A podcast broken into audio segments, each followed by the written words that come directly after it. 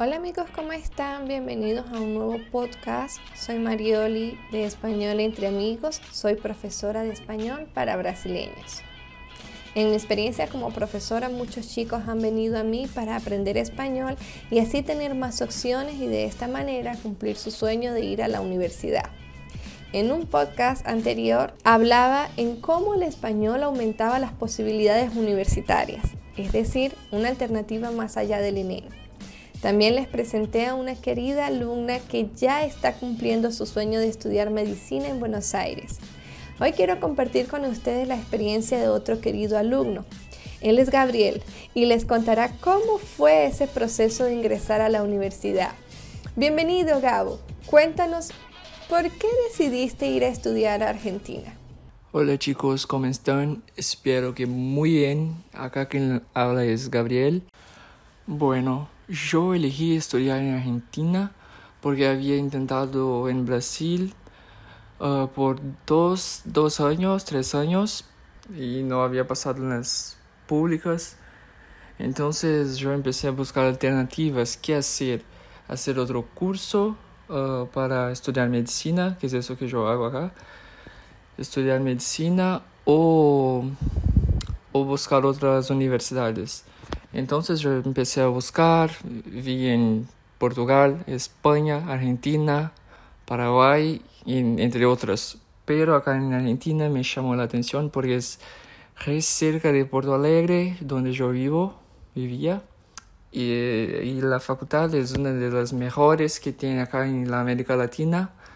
Si no me engaño, está en 25 o 26 de la colocación de las mejores facultades de la América Latina. Y yo estudié acá en La Plata, Argentina, una provincia de Buenos Aires. Además, me llamó mucha atención también que la cultura es muy similar al, al de mi estado, Río Grande del Sur, mm, porque tomamos mate y hablamos che, cosas así. No sé si es porque somos vecinos o algo parecido, pero esto me encantó también acá en Argentina. ¡Wow! No sabía que la Universidad de La Plata estaba entre las mejores.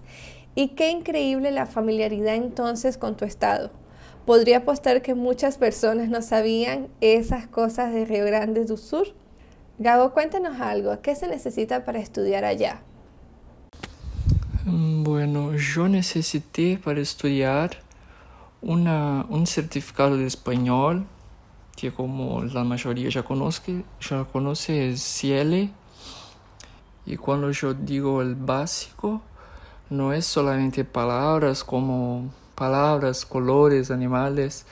Lo básico es saber formular una oración porque tiene la prueba oral, tiene auditiva, escrita, es un montón y un montón de documentos de mi ensino medio y todo, que yo contraté una asesoría para hacer por mí los trámites, porque es mucha cosa. Entonces yo preferí pagar y hacer incorrecto lo que en, al revés de, no sé, no conseguir hacer. Es importante ese aporte, Gabo. Quienes necesitan hacer la prueba y están estudiando solitos en casa, siempre es bueno luego contar con un profesor o hablar con un nativo para que revise cómo está tu nivel conversacional. Y lo hablaba con Paola en la entrevista anterior, y es que no es lo mismo estudiar solos que tener la guía de un profesor. No importa si el seguimiento es en pocas horas de clases, pero siempre es bueno tener a alguien que evalúe tu progreso, tu pronuncia, tu ortografía previo a la prueba. Creo que así se gana mucha más confianza y se pueden evaluar mejor tus puntos débiles antes de presentar la prueba. Gabo, ¿alguna recomendación en relación a la prueba del CIELE? Mi recomendación es llegar temprano y con calma y leer bien las preguntas, contestar despacio, con calma y con clareza, porque no puede perder tiempo eh, corrigiendo algo que no, no hay tiempo. Otra cosa muy importante en la prueba es dedicar bien a la parte que es fácil, digamos así, que es la parte eh, que vos tienes que leer y elegir una opción como, como estamos acostumbrados en Brasil, en los vestibulares y todo. Leer un texto y contestar preguntas. Entonces tiene que ir muy bien ahí porque va a subir tu nota así un montón. Mm, les voy a contar algo. Hace años di clases para una alumna muy especial. Cada vez que le pedía que hiciera una frase, ella era muy concisa. Pero escuchando tu consejo, Gabo, tiene mucho sentido, principalmente en pruebas. Es bueno a veces ir por lo seguro con respuestas claras y cortas. Y bueno, también esto que dices para resolver las partes más fáciles, principalmente si todas las partes de la prueba tienen la misma puntuación, pues siempre es bueno ir un poquito por lo más fácil, ¿no? Gabo, cuéntame algo. Al llegar, ¿cómo fue ese proceso de adaptación? Bueno, yo creo que mi proceso de adaptación fue muy bien. Yo vine para acá con mi padre y mi hermano. Ellos quedaron por acá un mes conmigo.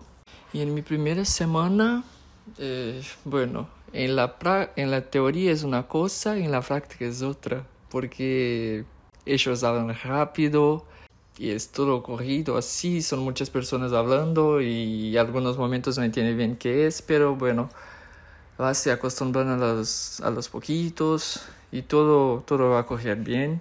Y tuvo un día que yo fui una, en una heladería acá en La Plata y el señor empezó a preguntar qué quiere, no sé qué, no sé qué, un montón de cosas.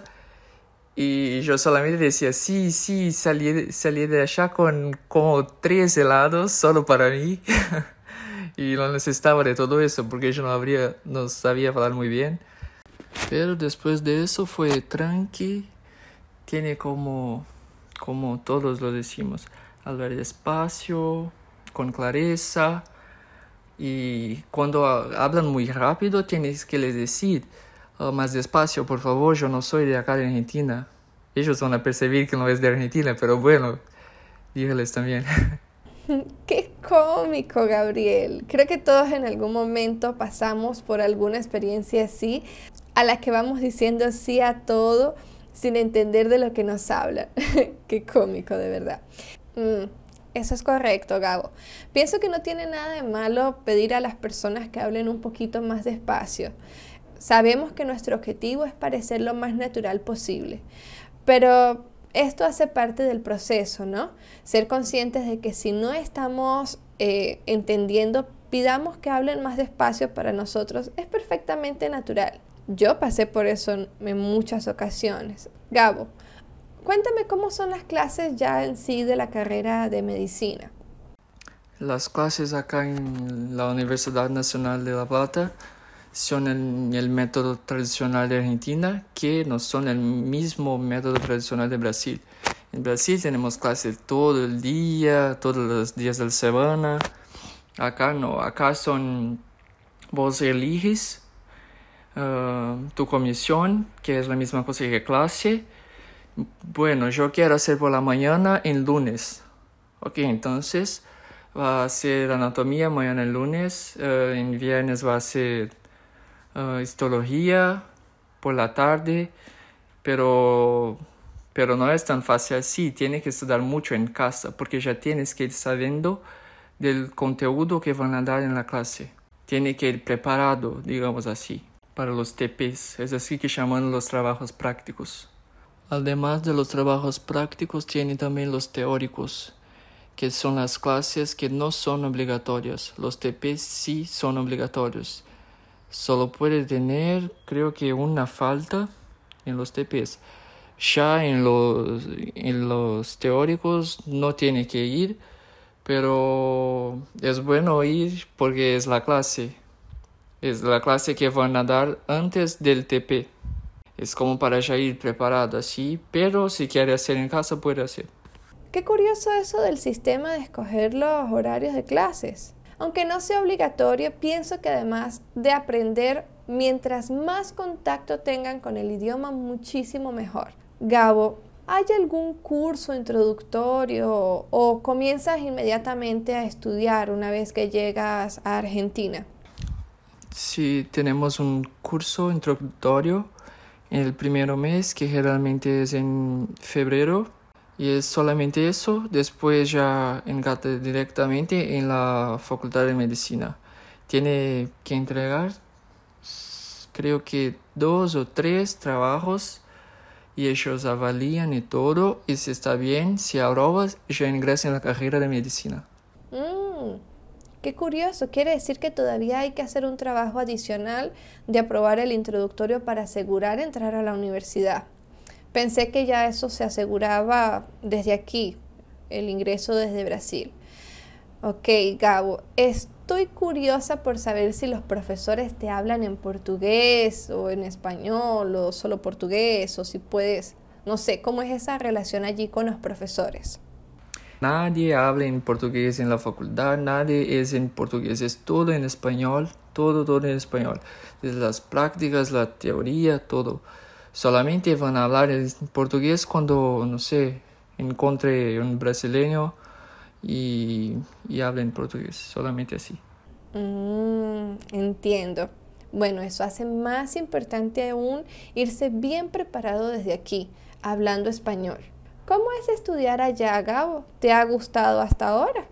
Estudiar acá es muy bueno. Argentina me sorprendió positivamente porque yo no esperaba todo eso. La ciudad es maravillosa, la facultad es buenísima, la universidad, todo. Y acá me gusta un montón. Son todos, todos muy simpáticos y buenas personas y buena onda, como decimos acá. Entonces me gusta un montón acá. Y para mí el mejor es la sensación de, de aventura, de algo nuevo de independencia, sí, no sé. Me gusta estar acá estudiando porque es una experiencia totalmente distinta de lo que yo iba a tener en Brasil estudiando en una facultad cualquiera. Mm, qué lindo que todo te esté gustando y que las personas sean amables. Pienso que por bonito o feo que sea un lugar, las personas siempre terminan haciendo la diferencia.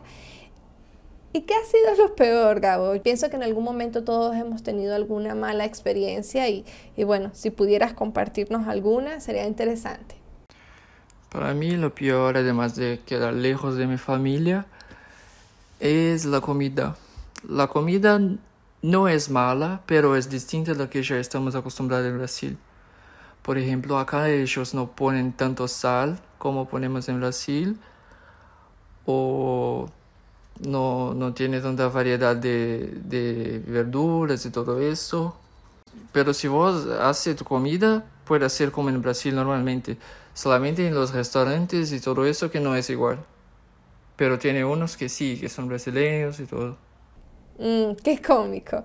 Pienso que todos quienes somos emigrantes lo que terminan extrañando más de, nuestras, de nuestros países es la comida en sí. Pero como tú dices, si cocinas tú mismo, superas ese desafío de una vez, ¿no? Eh, Gabo, además de la comida, ¿cuáles han sido tus mayores retos en este tiempo que has estado allí en La Plata? Para mí el mayor reto fue encontrar un departamento. Porque acá en La Plata ellos no alquilan tan fácilmente para extranjeros. Alquilan, pero, pero no es tan fácil cuanto Buenos Aires, capital, que, es, que están acostumbrados con muchas personas de todo el mundo. Yo tuve que quedar como un mes buscando y buscando. Cuando yo encontré algo, bueno, coronavirus atrapalló todo y yo tuve que quedar más dos meses uh, en otro lugar que no era mi departamento porque estaba todo cerrado, las escribanías y todo. Yo no podía firmar mi contrato. Y bueno, pero ahora ya estoy en mi departamento, está todo bien, todo cierto. Y es eso. Mm, bueno, chicos, saben que si van a estudiar en La Plata, eh, saben que es un poquito más difícil entonces conseguir apartamento y bueno, tomen previsiones allí, ¿no? Gabo, además de ese excelente consejo sobre los apartamentos, ¿qué consejo le darías a todas las personas que nos escuchan, ya que tú ya estás allá? ¿Qué cosas debemos hacer? Bueno, un consejo para quien quiere venir a estudiar acá.